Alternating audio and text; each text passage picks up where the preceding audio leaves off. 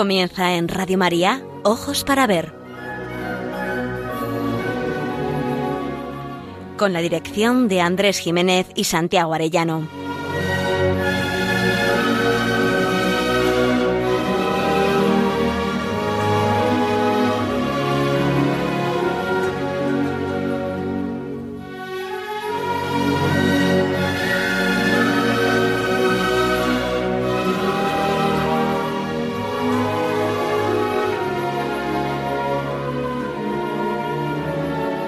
Días.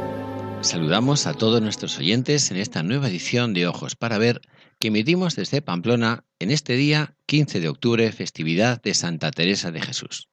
Es un programa realizado por Santiago Arellano y Andrés Jiménez y cuenta con el control técnico y la cálida voz y la sabiduría técnica de nuestro querido amigo Miguel Ángel Irigaray.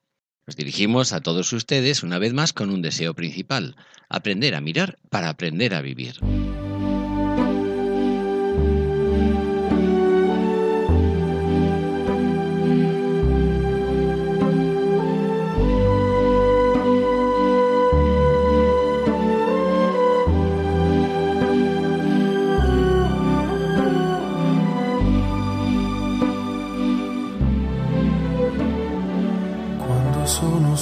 Decíamos, celebramos gozosos la fiesta de Santa Teresa de Jesús y por eso me permito decir Santiago, muy buenos días y felicidades. Muy buenos días.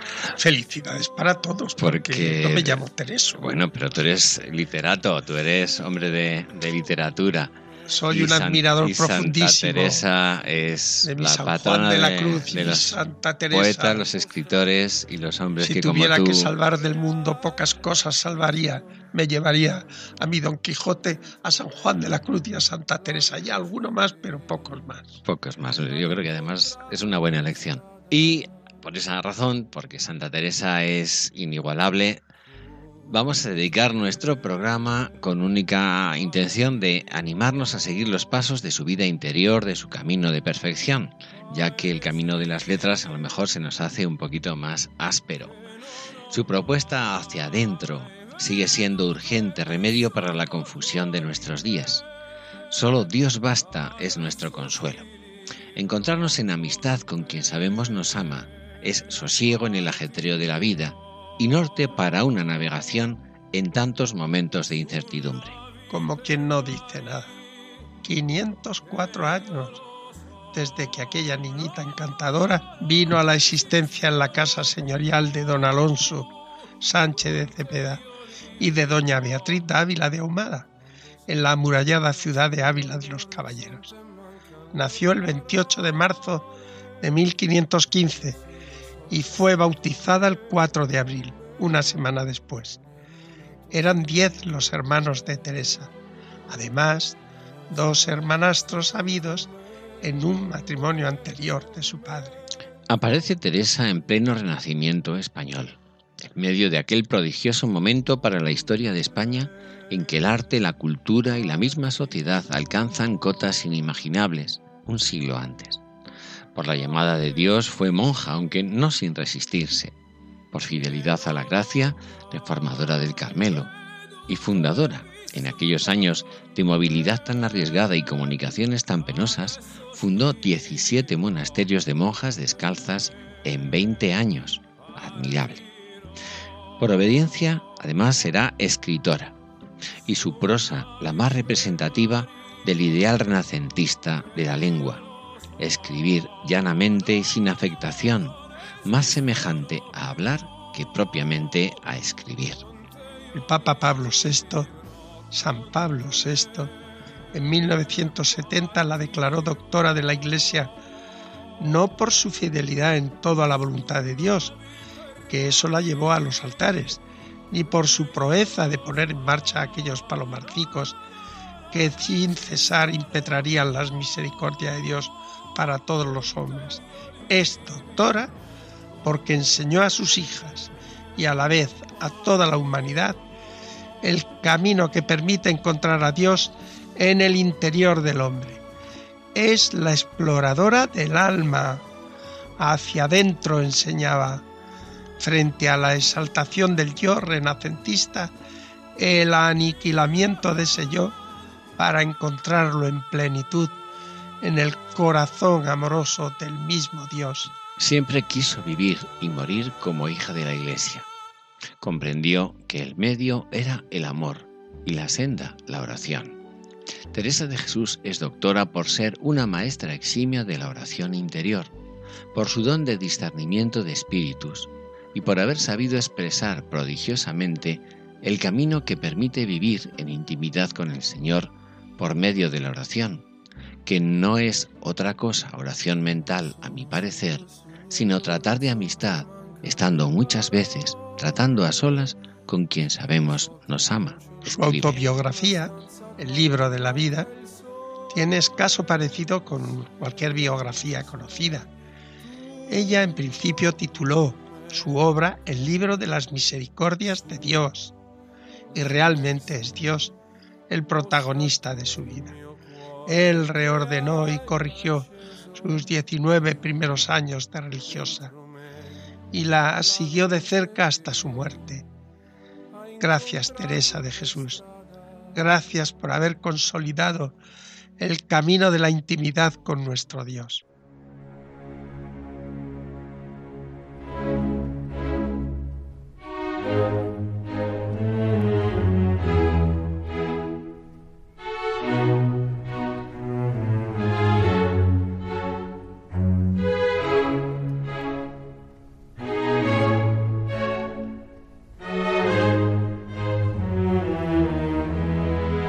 Para ver, el don de la belleza. Andrés Jiménez, Santiago Arellano.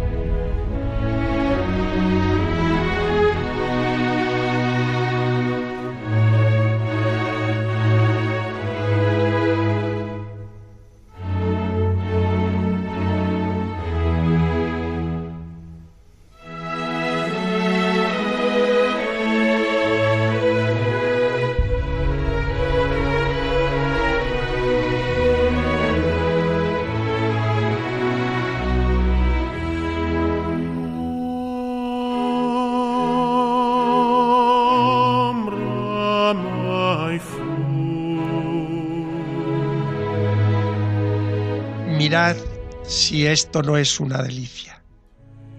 Y habréis oído sus maravillas en cómo se cría la seda, que sólo él pudo hacer semejante invención, y como de una simiente que dicen que es a manera de granos de pimienta pequeños, que yo nunca la he visto, sino oído, y así si algo fuere torcido, no es mía la culpa. Con el calor en comenzando a ver hojas de los morales, comienza esta simiente a vivir, que hasta que hay este mantenimiento de que se sustentan se está muerta.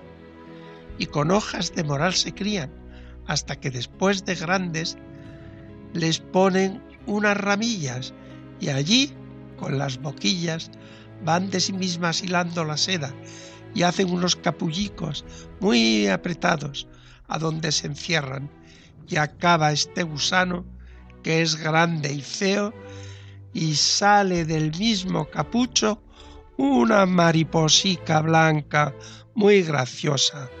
Mas si esto no se viese, sino que nos lo contaran de otros tiempos, ¿quién lo pudiera creer?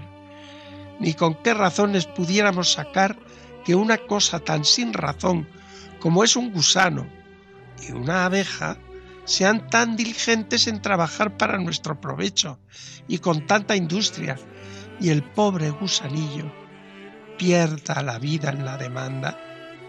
Para un rato de meditación basta esto, hermanas, aunque no os diga más, que en ello podáis considerar las maravillas y sabiduría de nuestro Dios, pues ¿qué será si supiésemos la propiedad de todas las cosas? De gran provecho es ocuparnos en pensar estas grandezas y regalarnos en ser esposas del Rey tan sabio y tan poderoso. El objetivo final del camino de perfección teresiano es la unión en amor con el mismo Dios. Dos presupuestos complementarios avalan la ascensión a la cumbre, o mejor dicho, la inmersión hacia el hondón del alma. Una, el misterio de la inhabitación trinitaria en el alma humana, la otra Cristo como verbo encarnado, representado en un corazón que tanto nos ama, sale al encuentro de nuestro amor. Hoy vivimos de espaldas a Dios, alejados del único remedio que el ansia de felicidad que la humanidad entera manifiesta paradójicamente. Cristo es la respuesta. Cada vocación específica tiene su camino de perfección, pero todos tienen el mismo agente, Cristo Jesús. Nuestro camino, verdad y vida, en el silencio del claustro o en medio de la más afanosa cotidianidad, perfeccionando la creación y sabiendo que también entre los pucheros anda Dios. Hemos olvidado que somos hijos de Dios y herederos del cielo. Santa Teresa sabe que ha venido a este mundo para amar. Con qué frescura llega al final de su vida cantando a su amado. Ha vivido para amar y morirá amando. Desde una perspectiva literaria, sabemos que cuatro grandes símbolos sustentan su obra más plena, las moradas. Primero el castillo y sus dependencias que estructuran toda la obra. Los tres restantes aparecen en el camino creciente de unión con Dios las dos fuentes, el gusano de seda y el referente nupcial. Tres grandes símbolos que le ayudan a la santa a explicar lo inefable. Son símbolos por el significado universal que encierran, pero en el proceso de la escritura actúan como una comparación que se convierte en alegoría o metáfora continuada, que al final se eleva a símbolo. La finalidad es didáctica. Santa Teresa quiere que sus monjas la entiendan. Pero a lo didáctico se une un deleitar que surge del candor, espontaneidad, un decir llano y vigoroso, una sucesión de imágenes que suscitan la emoción de la belleza. Tal el gusano de seda y la mariposilla blanca, una preciosa analogía desarrollada por la santa de un modo magistral en las últimas moradas, desde las quintas a las séptimas. Adviértase que la santa confiesa no haber visto el gusano de seda, cuya vida nos describe por referencias, pidiendo perdón si hay algún hierro o va alguna cosa torcida. El caso es que Santa Teresa se ha quedado prendada de la existencia de unos gusanos feísimos que en un lento proceso se metamorfosean en una delicada mariposilla blanca. La perspicacia de Teresa no lo duda. Es la historia del alma humana que ha de pasar de arrastrarse como gusano a volar como mariposa. Pero ve más, cae en cuenta de que esa alma que ha ido alejándose del justo por lo mundano y terrenal tiene que perder la vida para encontrarla en plenitud. Tiene que encerrarse en el capullito que ella misma ha tejido para convertirse en mariposilla blanca. Libre de arrastrarse por el suelo, revoloteará hasta quedar consumida en la llama de amor que anhela. Asombrada se queda Teresa ante el insólito fenómeno de la naturaleza, muestra del poder de nuestro Dios.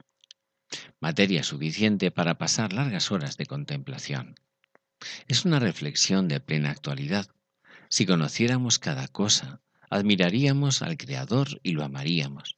Qué invitación al estudio y conocimiento de la realidad. El gusano transformado en mariposa le sirve muy bien a este propósito. La analogía le encaja. La claridad expositiva facilita la comprensión.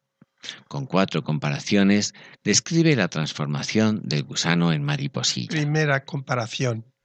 Entonces comienza a tener vida este gusano cuando con el calor del Espíritu Santo se comienza a aprovechar del auxilio general que a todos nos da Dios y cuando comienza a aprovecharse de los remedios que dejó en su iglesia escribe en el punto tercero de las moradas quintas. Segunda comparación. En el punto cuatro continúa, pues crecido este gusano, que es lo que los principios queda dicho de esto que he escrito, comienza a labrar la seda y edificar la casa donde ha de morir. Esta casa querría dar a entender aquí que es Cristo. Tercera comparación. En el punto quinto precisa, él es la morada y la podemos nosotros, nosotras fabricar para meternos en ella. ¿Y cómo si podemos? no quitar de Dios ni poner, sino quitar de nosotros y poner, como hacen estos gusanitos. Y cuarta comparación, el gusano tiene que morir como nosotros al hombre viejo. La experiencia mística nueva se manifiesta como en el suceso narrado. La metáfora continuada del admirable fenómeno natural le prepara el desenlace. Nos comenta así en el punto séptimo. Pues veamos qué se hace este gusano, que es para lo que he dicho todo lo demás, que cuando está en esta oración bien muerto está al mundo, sale una mariposita blanca. Oh grandeza de Dios, y cuál sale un alma de aquí de haber estado un poquito metida en la grandeza de Dios y tan junta con Él. Yo os digo, de verdad, que la misma alma no se conoce así, porque mirad la diferencia que hay de un gusano feo a una mariposica blanca, que la misma hay acá.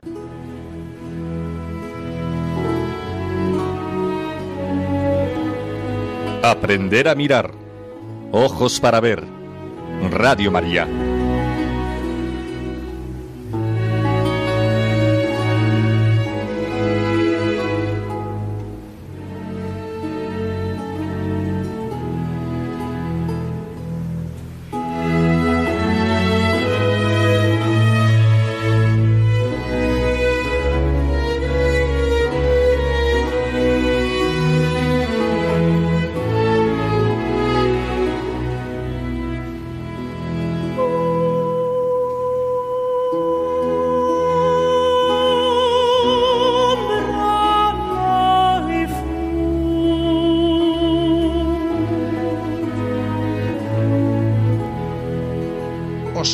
Un fragmento del capítulo primero de las moradas de Santa Teresa de Jesús, en el que podemos aprender a mirar para aprender a vivir. No es pequeña lástima y confusión que por nuestra culpa no nos entendamos a nosotros mismos ni sepamos quiénes somos. ¿No sería gran ignorancia, hijas mías, que preguntasen a uno quién es y no se conociese, ni supiese quién fue su padre ni su madre, ni de qué tierra? Pues si esto sería gran bestialidad, sin comparación es mayor la que hay en nosotras cuando no procuramos saber qué cosa somos, sino que nos detenemos en estos cuerpos. Y ansí, a bulto, porque lo hemos oído y porque nos lo dice la fe, sabemos que tenemos almas. Mas ¿qué bienes puede haber en esta alma? ¿U quién está dentro de esta alma? ¿U el gran valor de ella? Pocas veces lo consideramos, y ansí se tiene en tan poco procurar con todo cuidado conservar su hermosura. Todo se nos va en la grosería del engaste u cerca de este castillo que son estos cuerpos. Pues consideremos que este castillo tiene, como he dicho, muchas moradas, unas en lo alto, otras en bajo, otras a los lados, y en el centro y mitad de todas estas tiene la más principal, que es a donde pasan las cosas de mucho secreto entre Dios y el alma.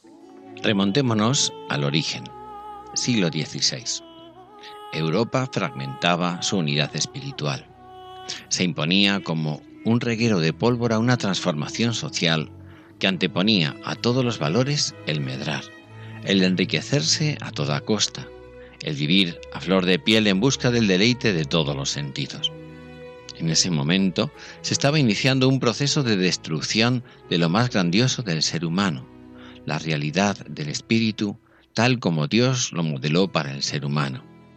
El modelo prometeico y de rebelión del hombre como única medida de todas las cosas nos ha dejado la precariedad del ser, el hombre unidimensional, el hombre sin alma y desesperado. Como remedio, Teresa se atreve con una audacia inusitada en aquellos tiempos, y más para una mujer, adentrarse por los vericuetos de su interior hasta llegar al centro del alma, en una aventura vital impagable. Hoy nos hemos distanciado para nuestro mal de la experiencia teresiana. Mística suena a algo muy raro, algo para minorías, para gente muy especial. Pero mística no es el modo de vivir la religión en que se dan fenómenos extraños, levitaciones, pérdida del sentido, éxtasis y mil fenómenos más. Los fenómenos que pueden aparecer no constituyen la naturaleza de lo místico. Santa Teresita mística, no menor que Santa Teresa, no manifestó ningún otro signo extraño, ninguno, y prodigioso, ninguno. Místico significa enamorado de un Dios que a su vez está enamorado de los seres humanos. Es un camino universal, como es universal la vocación a la santidad, cuya clave no la da el conocer mucho, sino el amar mucho. Santa Teresa, junto a la de su discípulo San Juan de la Cruz, inician la ruta espiritual más necesaria para recuperar el equilibrio y la salud mental del mundo contemporáneo. Le siguieron, gracias a Dios, sus monasterios, sus palomarcicos y los conventos de descalzos, pero Occidente miró hacia otro lado. ¿Acaso saber del alma, adentrarse cada cual en la suya para encontrarse en nuestra interioridad más íntima y auténtica con el mismo Dios, siempre de la mano tutelar de la Iglesia, es tarea de conventuales y eremitas? No lo creía así nuestra santa doctora, que repetía a menudo, cada cual según su estado. Dos principios irrenunciables iluminan esta aventura íntima. Primero, Dios habita en nuestro interior, allá a donde pasan las cosas de mucho secreto entre Dios y el alma porque Dios quiere encontrarse en amistad con cada uno de nosotros. Dios inhabita dentro de todo ser humano. Y segundo, tenemos alma. Es irrenunciable que nuestras almas unidas a nuestros cuerpos configuran el ser personal de cada hombre y mujer. Con gracia nos interpela con un ejemplo clarificador. ¿Cómo nos sentiríamos si ignorásemos nuestra identidad y no supiéramos quiénes fueron nuestros padres o desconociéramos nuestro lugar de nacimiento. ¿Qué sabemos de nuestra alma? Abulto por la fe, nos contesta la santa, pero lo más lo ignoramos. No le extraña a la santa que no nos entendamos a nosotros mismos, ni sepamos quiénes somos nos conformamos con cuidar el cuerpo. Todo se nos va en la grosería del encaste, u cerca de este castillo, que son estos cuerpos. Santa Teresa no lo dudó. Si Dios está dentro de nosotros, habrá que ir a su encuentro, si no queremos quedarnos en la enredadera de nuestros sentidos. No existe otro camino que entrar hacia adentro. Santa Teresa nos lo sintetiza con sencillez. Seguir el camino de la oración, y aprender a amar al amado.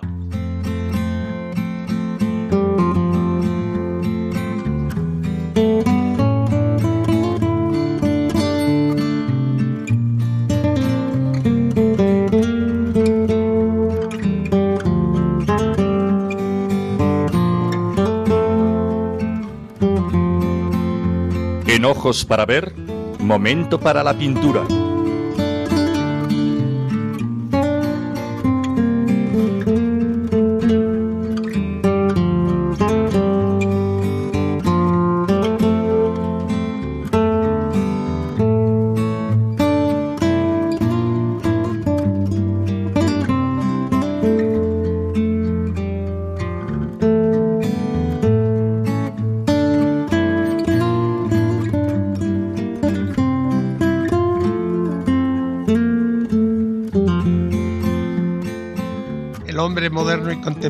Parece ignorar el mundo espiritual del ser humano, como si pasase de él o le resultase imposible conocerlo. El pintor Magritte aborda el tema en numerosas obras, por ejemplo, el cuadro titulado Retrato de Mr. James, pintado en 1937, en el que un joven elegantemente vestido y hasta pulcramente acicalado se está mirando en el espejo en lugar de verse reflejados, como era lo esperable, el rostro y las indumentarias delanteras, camisa, corbata, chalinas y chaleco, por ejemplo, se ve de espaldas, exactamente como lo vemos nosotros, como si hubiera perdido la capacidad no sólo de mirarse de frente, sino de conocerse en su interioridad. de adentrarse en su mundo interior. Magritte es ante todo un pintor de ideas, de pensamientos visibles, no de temas particulares y determinados. Jamás poseyó un estudio en el que pintar y realizar sus obras, sino que lo hacía en el salón de su casa. Su obra puede considerarse como una invitación a pensar más allá de lo que los sentidos nos presentan. Su estilo consiste en la representación de figuras de un realismo increíble y una técnica muy minuciosa en contextos poco corrientes, creando situaciones sin sentido. A esto se le llamó realismo mágico. Magritte ha denunciado el fenómeno de la pérdida de nuestra identidad, la masificación despersonalizadora como nadie, y eso que no se consideraba cristiano. Veía que algo estaba pasando en su entorno y con la fuerza de su pincel lo denuncia ante sus contemporáneos. El asunto, si no fuera trágico, sería más propio de una comedia hilarante. Los seres que sólo podían verse de espaldas, o de un capítulo de cuento, Alicia en el País de las Maravillas. Pero lo tremendo es que la denuncia no es una fantasía, es una realidad evidente, por poca que sea la capacidad de observación que nos quede, incluso con nosotros mismos, que también hemos podido perder el hábito de la introspección.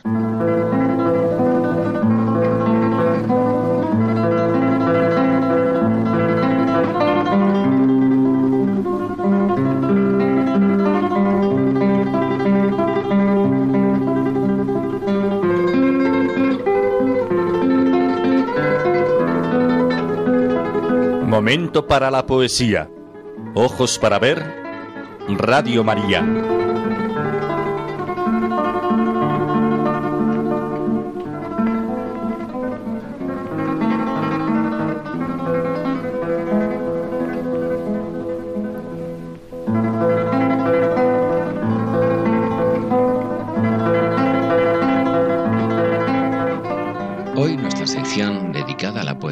Tiene que ser un homenaje ponderativo a un poema de nuestra santa. Mi amado es para mí.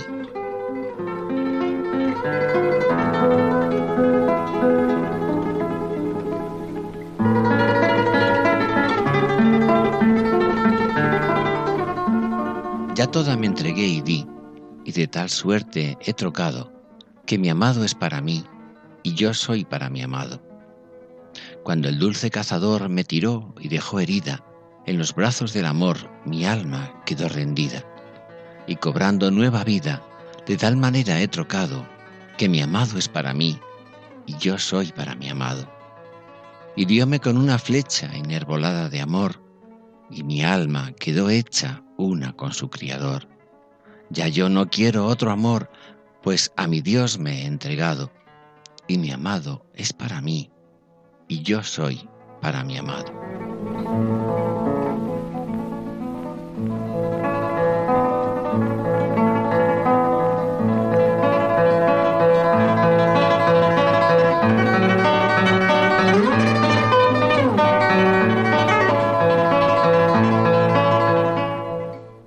¿Lo recordáis?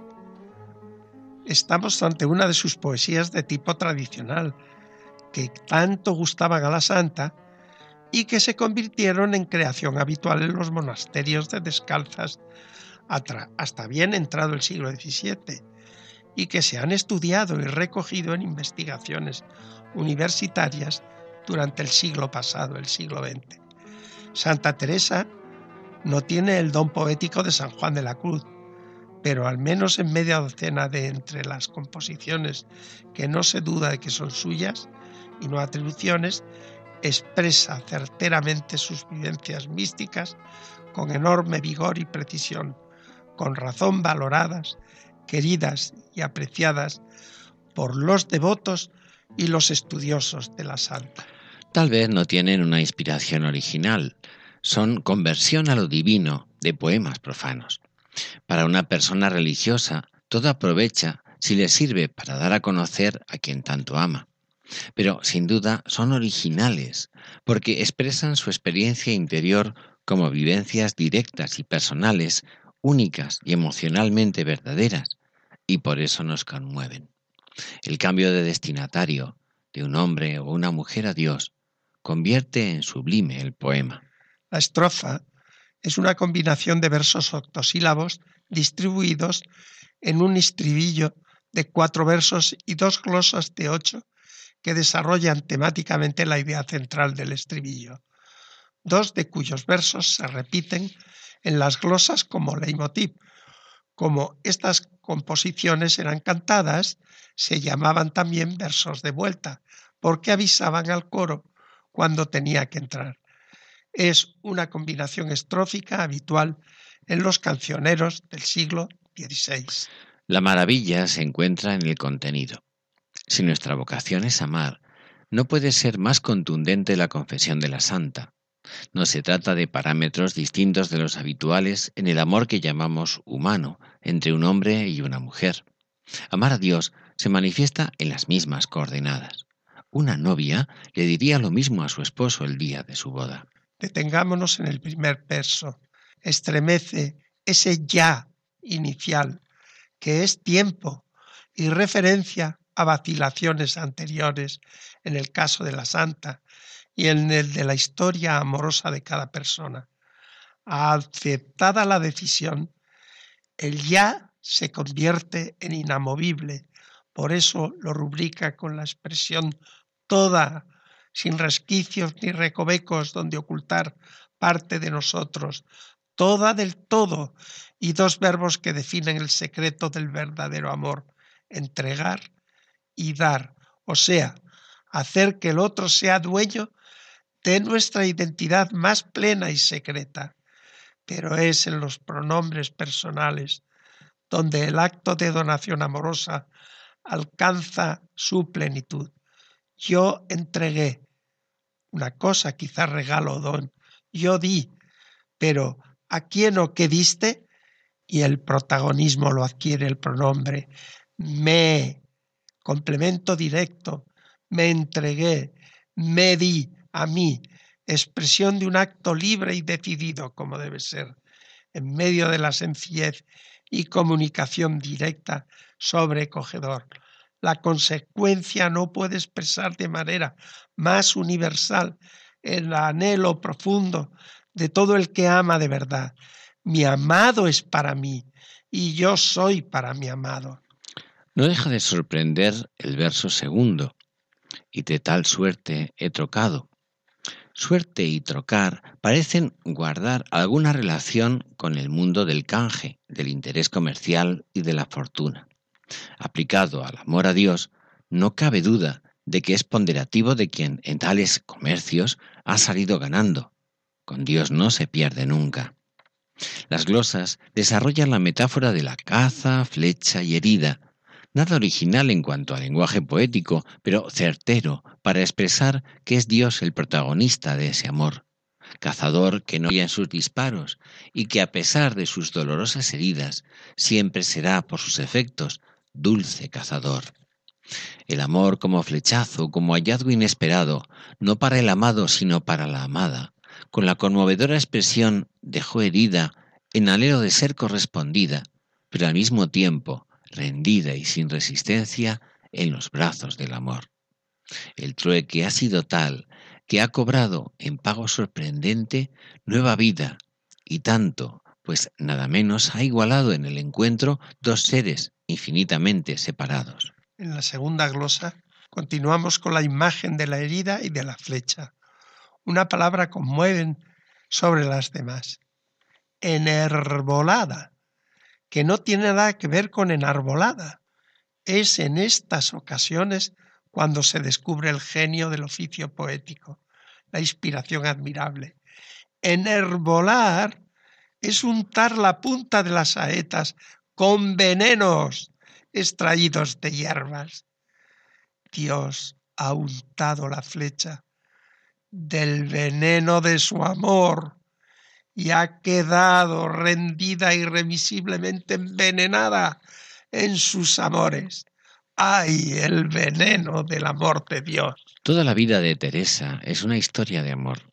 Cuando en las edades moderna y contemporánea se presentaba a un Dios distante, ajeno a las vicisitudes y sufrimientos de los seres humanos o inexistente, Santa Teresa nos lo descubre como un ser vivo, cercano, enamorado hasta la locura, capaz de oír nuestras súplicas y de estar a la espera de cada uno de nosotros, de corazón a corazón. En la vida, en las fundaciones, en el camino de perfección o en las moradas, en todas sus obras menores, sean exclamaciones, cartas u otras, oímos hablar a Dios como si estuviera a este lado de nuestra experiencia, entre los pucheros. El amor en Santa Teresa no es una estrategia apostólica para difundir la religiosidad o incrementar el número de seguidores de la Iglesia. Habla en verdad. El estribillo, mi amado es para mí y yo soy para mi amado. No es un juego poético ni una licencia del arte retórico de persuadir. Habla de lo que vive y vive lo que ha descubierto en la buena nueva del Evangelio. Ha descubierto a Cristo, se ha encontrado con Él y vive en el amor de la Iglesia por y para Él. Ya toda me entregué y vi. Esta es Santa Teresa.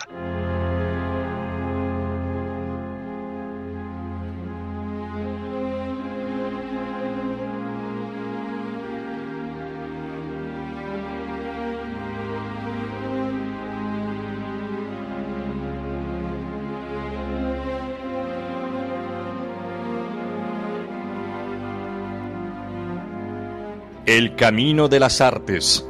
Ojos para ver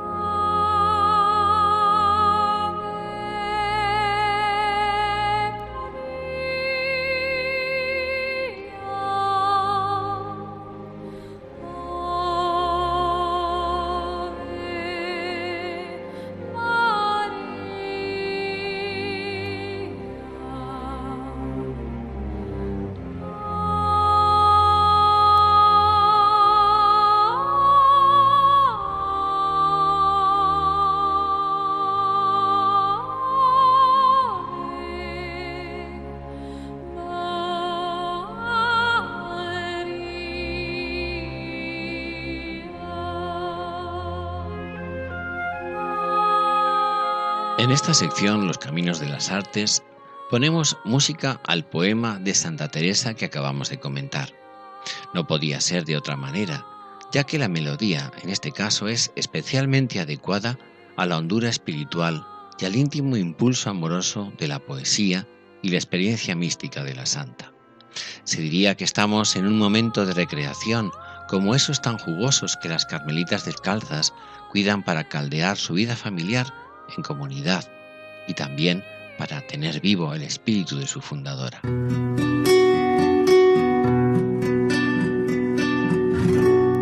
Ya toda me entregué y di y de tal suerte he trocado que mi amado es para mí y yo soy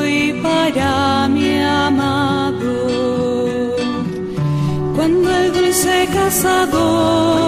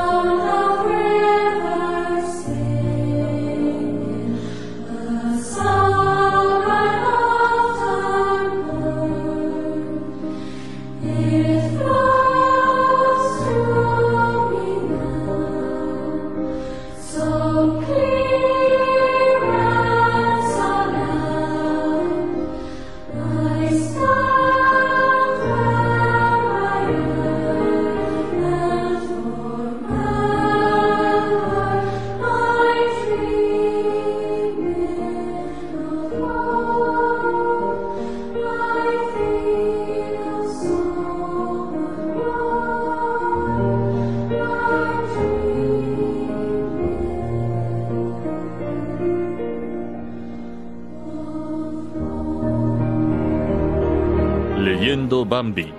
Ojos para ver. Radio María.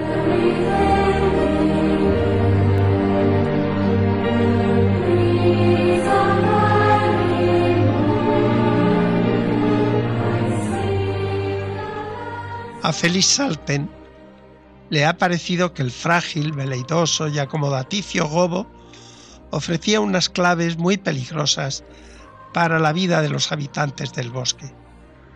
Puede desestabilizar e incluso destruir el modo de vida tradicional aprendido en la experiencia de los siglos. Puede, con una apariencia de progreso, bienestar y vida mejor, con mejor calidad de vida, diríamos hoy, amenazar o al menos poner en peligro la vida de todos. Mejorar es siempre bueno. La pregunta es, ¿a costa de qué? Las nuevas traídas por Gobo, el prisionero del hombre, con el ejemplo y las palabras, van a cambiar todo lo aprendido en la educación familiar y social. Van a cambiar los hábitos del grupo, pues se asegura que también, en pleno día, se puede pasear por el bosque y no solo por la noche, y así con todas sus virtudes. Qué certero está Bambi cuando corrige a Gobo ante las expectativas de la dura vida invernal con escasez de alimentos. Debe ser horrible. Bambi repuso calmosamente. No es horrible, es duro nada más. Qué lección para cualquier educación blandengue y permisiva en la que dominar los impulsos y superar las apetencias más básicas, aunque fortalezca el autocontrol y el dominio de uno mismo, hoy se considera crueldad e ir contra natura. Y así, diría Santiago, así nos va. Félix Salten destruye la ingenuidad de Gobo con una solución trágica. El cazador implacable no diferencia a individuos. Es un corzo y no un amigo de los hombres. Los sueños de, de Malena de momento se estrellan contra la cruda realidad. Félix Salten era judía y todavía faltaba unas décadas para la terrible experiencia de los campos de exterminio de la Segunda Guerra Mundial. La lección universal es advertirnos que en la vida humana las promesas de mundos felices no se han dado nunca por la vía de dejarse de llevar, de no exigirse nada. Hay un principio universal, sin esfuerzo ni sacrificio, no se consigue nada duradero, será pompa que se lleva el viento. Todos vieron muy pronto que Gobo tenía costumbres que resultaban extrañas y sospechosas. Dormía de noche cuando todos se quedaban despiertos, pero de día, cuando los demás buscaban un lugar donde echarse a dormir, él se quedaba levantado y se iba a pasear. Salía del bosque cuando quería sin la menor vacilación y se paseaba con toda tranquilidad por el prado a plena luz del sol. Bambi encontró imposible guardar silencio por más tiempo. ¿No se te ocurre nunca pensar en el peligro? le preguntó. No, repuso Gobo, no hay ningún peligro para mí. Tú olvidas, mi querido Bambi, intervino la tía Ena, que él es amigo de Gobo. Mi hijo puede arriesgarse más que ninguno de vosotros. Dijo esto con notable orgullo, Bambi no agregó nada más. Un día, Gobo le dijo, ¿sabes una cosa? Me resulta un poco extraño esto de poder comer donde y cuando quiero. Bambi no comprendió. No veo por qué ha de parecértelo, repuso. A todos nos ocurre lo mismo. Ah, a vosotros sí, dijo Gobo con superioridad. Pero yo soy un poco distinto de vosotros. Yo estoy acostumbrado a que me traigan la comida o a que me llamen cuando está preparada y lista. Bambi le miró con lástima. Después miró a Falina, a Marena y a la tía Ena. Pero todas estaban mirando a Gobo con una sonrisa de admiración. Yo creo que te va a resultar difícil acostumbrarte al invierno, Gobo, empezó a decir Falina. Nosotros no disponemos ni de heno, ni de nabos, ni patatas durante esta estación. Es verdad, repuso él con aire reflexivo. No se me había ocurrido pensar en eso aún. Ni siquiera puedo imaginar cómo será eso. Debe ser horrible. Bambi repuso calmosamente. No es horrible, es duro, nada más. Bien, declaró Gobo displicentemente. Si la cosa se me hace muy dura, regresaré junto a él. Porque habría de pasar hambre. No veo la necesidad. Bambi se volvió sin decir palabra y se alejó lentamente. Cuando Gobo se quedó solo con Marena, empezó a hablar de Bambi. Mi primo no me comprende, dijo. El pobre cree que yo soy siempre el bobito de otros tiempos. No puede acostumbrarse a la idea de que me he convertido en un ser excepcional. Peligro. ¿Qué quiere decir con esa palabra? Sé que lo hace por mi bien, pero el peligro es cosa que debe preocuparle a él y a los que son como él, no a mí. Marena estaba de acuerdo con ese criterio. Amaba a Gobo, quien a su vez la amaba a ella. Los dos eran muy felices. Bien, agregó. Nadie me entiende como tú, Marena. De todos modos, no puedo quejarme. Todos me respetan y me honran. Pero tú me comprendes como nadie. Cuando digo a los demás lo bueno que es Él, me escuchan, sí. Pero si no creen que yo miento, al menos siguen aferrados a la opinión de que Él es malo. Yo siempre he creído en Él, dijo Marena ensoñadoramente. ¿De veras? exclamó Gobo. ¿Recuerdas el día en que te dejaron caído en la nieve? agregó Marena. Ese día yo dije que alguna vez él vendría al bosque a jugar con nosotros. No, replicó Gobo bostezando, no recuerdo eso. Pasaron unas pocas semanas. Una mañana, Bambi, Falina, Gobo y Marena se encontraron en el viejo y familiar bosque de Avellanos.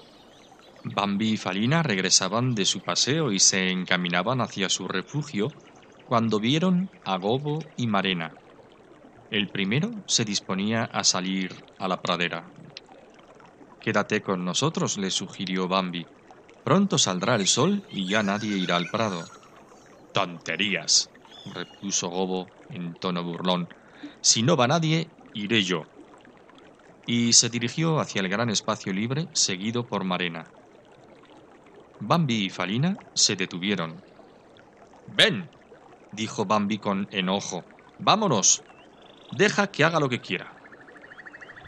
Y ya iban a proseguir su camino cuando el grajo soltó un agudo chillido en la parte más distante del bosque.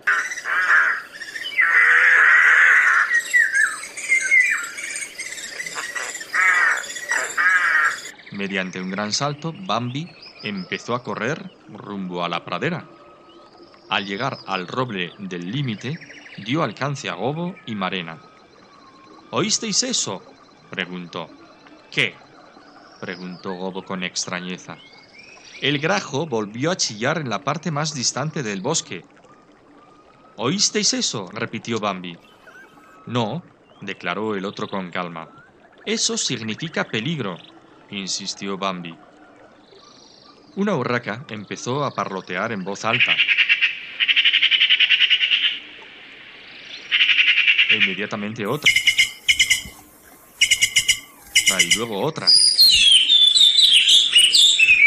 Después, el grajo chilló por tercera vez y las cornejas dieron su voz de alarma desde los aires. Falina empezó a suplicar. No salgas, Gobo, es peligroso. La misma Marena le suplicó. Quédate aquí, quédate, amado mío, es peligroso salir. Gobo les miró con su sonrisa de superioridad. Peligroso, peligroso. ¿Y eso qué tiene que ver conmigo? preguntó. Apremiado por la inminente necesidad de convencerle, Bambi tuvo una idea. Al menos deja que Marena salga primero, dijo. Así sabremos si... No había terminado de hablar cuando Marena se deslizó rumbo al prado. Los tres permanecieron inmóviles, mirándola. Bambi y Falina ansiosamente. Gobo con evidente calma, como quien quiere ser indulgente con los temores vanos de los demás. Así vieron a Marena atravesar el prado paso a paso. Con pie indeciso, la cabeza alta, miraba y venteaba en todas direcciones. De pronto la vieron moverse con la rapidez del rayo y con un salto formidable, como si la impeliese un ciclón, regresó al bosque, Es él, él, susurró con voz entrecortada por el terror. Estaba temblando. Yo, yo le vi, tartamudeó. Es él, está detenido cerca de los alisos. Vamos, dijo Bambi, vámonos inmediatamente de aquí. Vamos, suplicó Falina. Y Marena, que apenas podía hablar, susurró. Por favor, vámonos, Gobo, vámonos de aquí. Pero éste permaneció impertérrito. Corred cuanto gustéis, dijo. Yo nos detendré. Ya que él está aquí, quiero hablarle. No hubo forma de disuadirle. Los tres se quedaron mirando cómo se alejaba hacia el prado. Estaban inmóviles, impresionados por su gran confianza, al mismo tiempo que un miedo horrible les atenazaba las entrañas. Gobo llegó al centro del prado donde se detuvo buscando los alisos con la vista. Después pareció encontrarlos y junto a ellos descubrió a él. En ese momento resonó el trueno. Gobo pegó un salto en el aire en el preciso instante en que se oyó el estampido. Enseguida se volvió y emprendió veloz carrera hacia el bosque, tambaleándose. Los otros tres seguían en el mismo sitio, petrificados por el terror, mientras él se acercaba. Ya percibían las boqueadas que daba en su esfuerzo por respirar, y como no se detuvo sino que pasó corriendo por su lado, los tres le dieron alcance y huyeron a su vez. Pero el herido cayó pronto al suelo. Marena se detuvo a su lado, Falina y Bambi algo más lejos, dispuestos a huir a la primera señal de peligro. Gobo yacía con las entrañas saliéndose por la herida que tenía en el flanco. Con un movimiento débil irguió la cabeza. Marena, dijo con un esfuerzo, Marena. Y ya no pudo reconocerla. Su voz se hizo más débil aún. Por el lado del prado se oyó un gran ruido.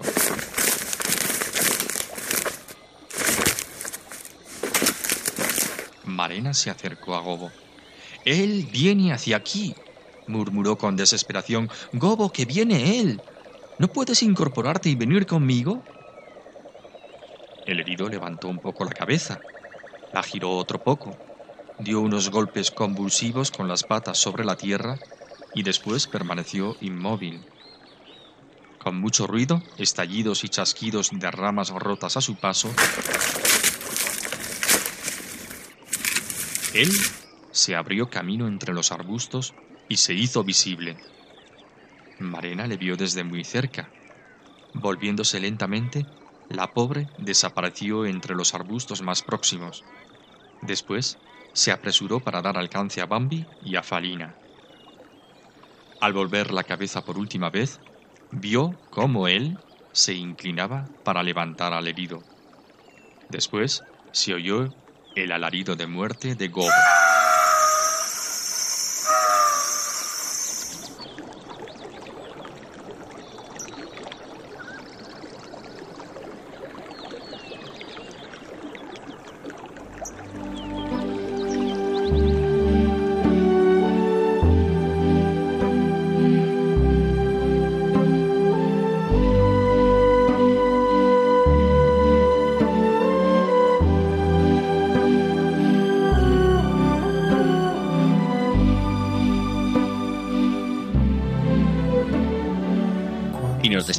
De todos nuestros oyentes. Esperamos que el programa haya sido esta vez de su agrado.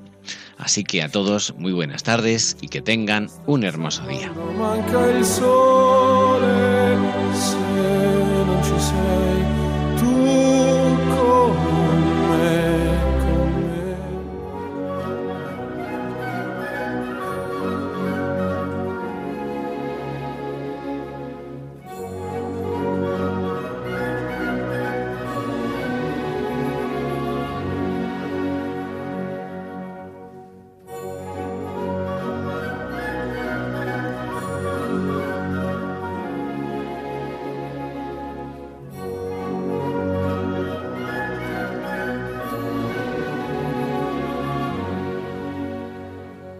Finaliza en Radio María, Ojos para Ver.